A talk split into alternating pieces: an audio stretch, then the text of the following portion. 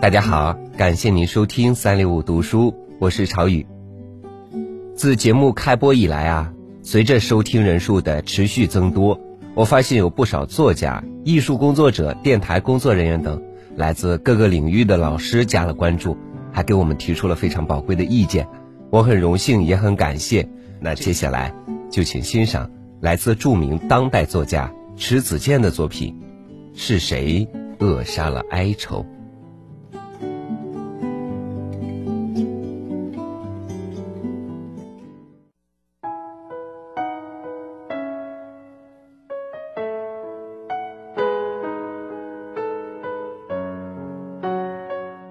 现代人一提哀愁二字，多带有鄙夷之色。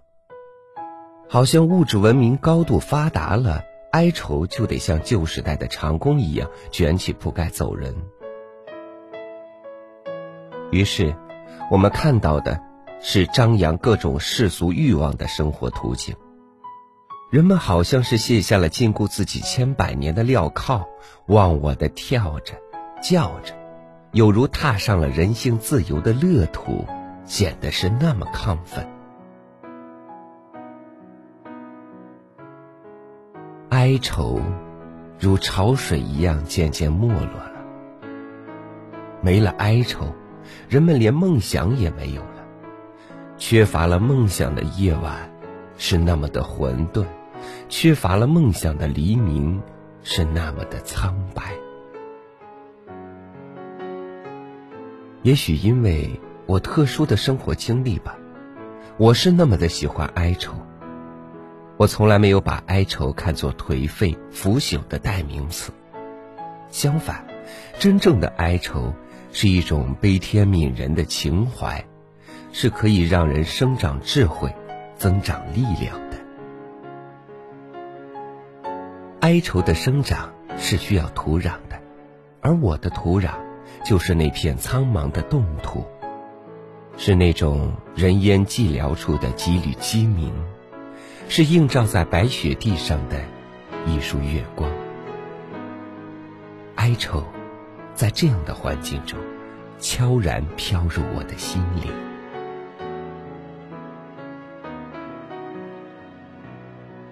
我熟悉的一个擅长讲鬼怪故事的老人，在春光中说没就没了。可他抽过的烟锅还在，怎不使人哀愁？雷电和狂风摧蚀了一片像蜡烛一样明亮的白桦林，从此那里的野花开的就少了，怎不令人哀愁？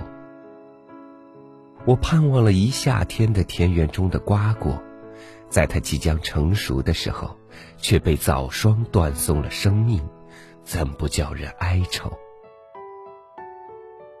雪来了，江封了，船停航了。我要有多半年的时光看不到轮船驶入码头，怎不叫人哀愁？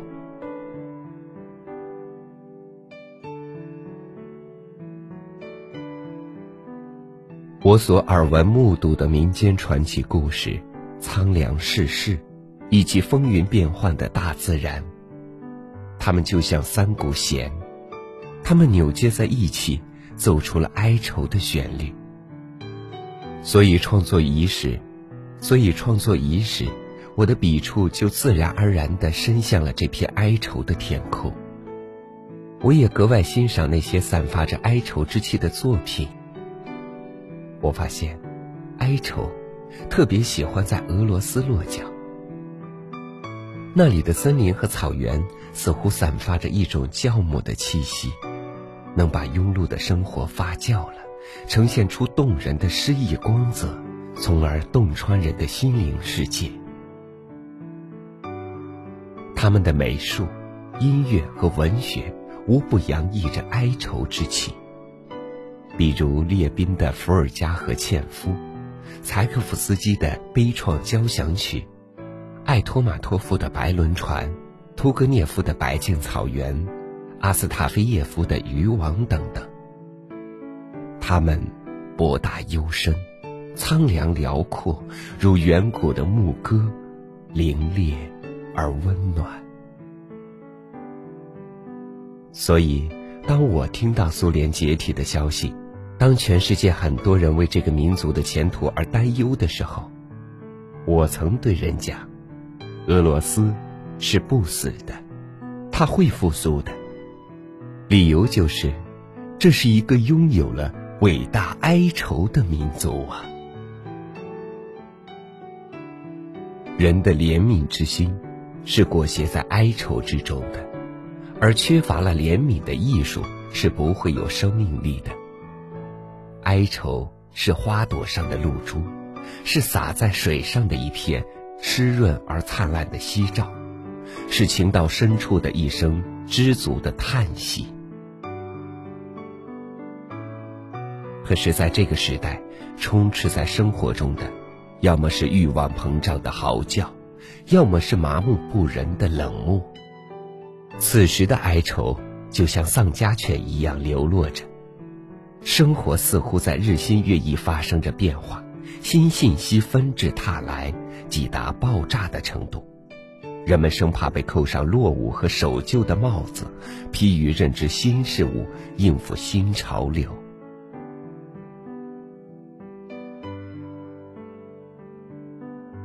于是，我们的脚步。在不断拔起的摩天大楼的玻璃幕墙间，变得机械和迟缓；我们的目光在形形色色的庆典的焰火中变得干涩和贫乏；我们的心灵在第一时间获得了发生在世界上任何一个角落的新闻时，却变得茫然和焦渴。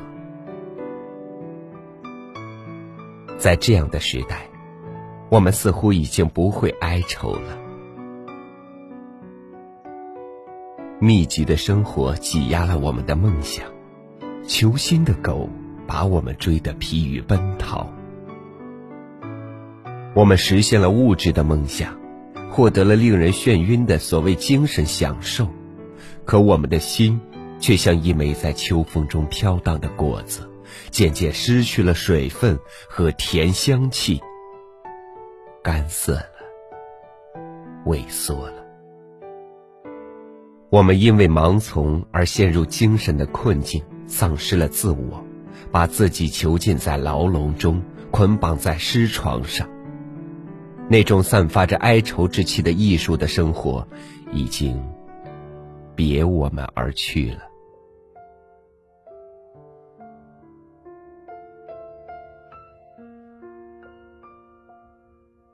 是谁扼杀了哀愁呢？是那一声连着一声的市井的叫卖声呢，还是让星光暗淡的闪烁的霓虹灯？是越来越炫目的高科技产品所散发的迷幻之气呢，还是大自然蒙难后产生出的滚滚沙尘？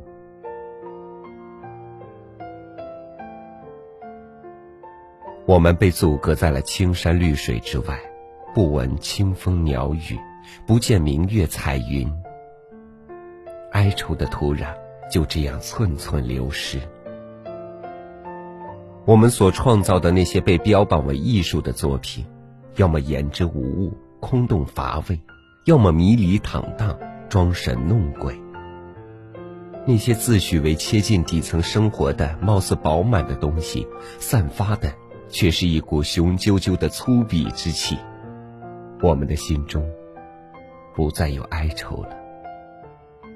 所以说，尽管我们过得很热闹，但内心是空虚的。我们看似生活富足，可我们捧在手中的，不过是一只自慰的空碗罢了。